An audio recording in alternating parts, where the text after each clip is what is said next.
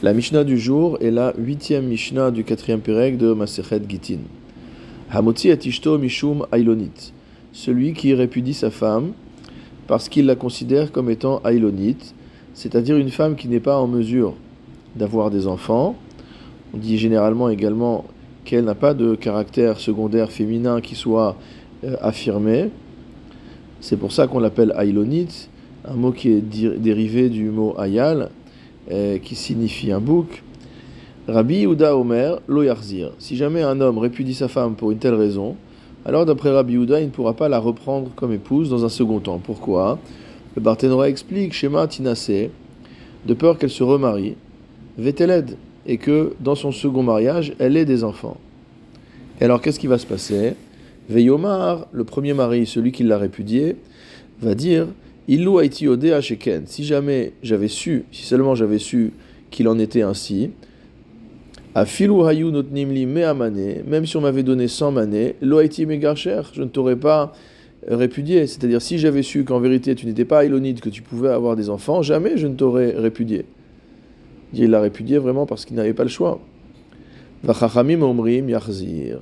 Les chachamim disent au contraire qu'il pourra la réépouser une deuxième fois. Shelo Chaishinan les Kilkula, les Chachamim n'ont pas peur qu'une telle situation arrive. Pour rappel, comme nous l'avons vu dans la Mishnah précédente, quel est le risque que représentent les regrets du premier mari? Si le premier mari dit une telle chose, il dit si jamais j'avais su que tu pouvais avoir des enfants alors je ne t'aurais pas répudié, ça veut dire que rétroactivement son guette va être pas saoul, va être invalide, et que les enfants que cette femme aura eu avec son second mari seront des mamzerim. Donc pour une telle raison, Rabbi Yehuda interdit de reprendre cette femme, donc il n'y a pas de euh, retour possible, mais les Chachamim pensent qu'on ne craint pas une telle situation et que donc il peut reprendre cette femme comme épouse. La Mishnah poursuit, Niset le Si cette femme donc s'est effectivement remariée après avoir été répudiée par son premier mari comme étant une Ailonite, Veayula banim hemenu. Et elle a eu des enfants avec le deuxième mari.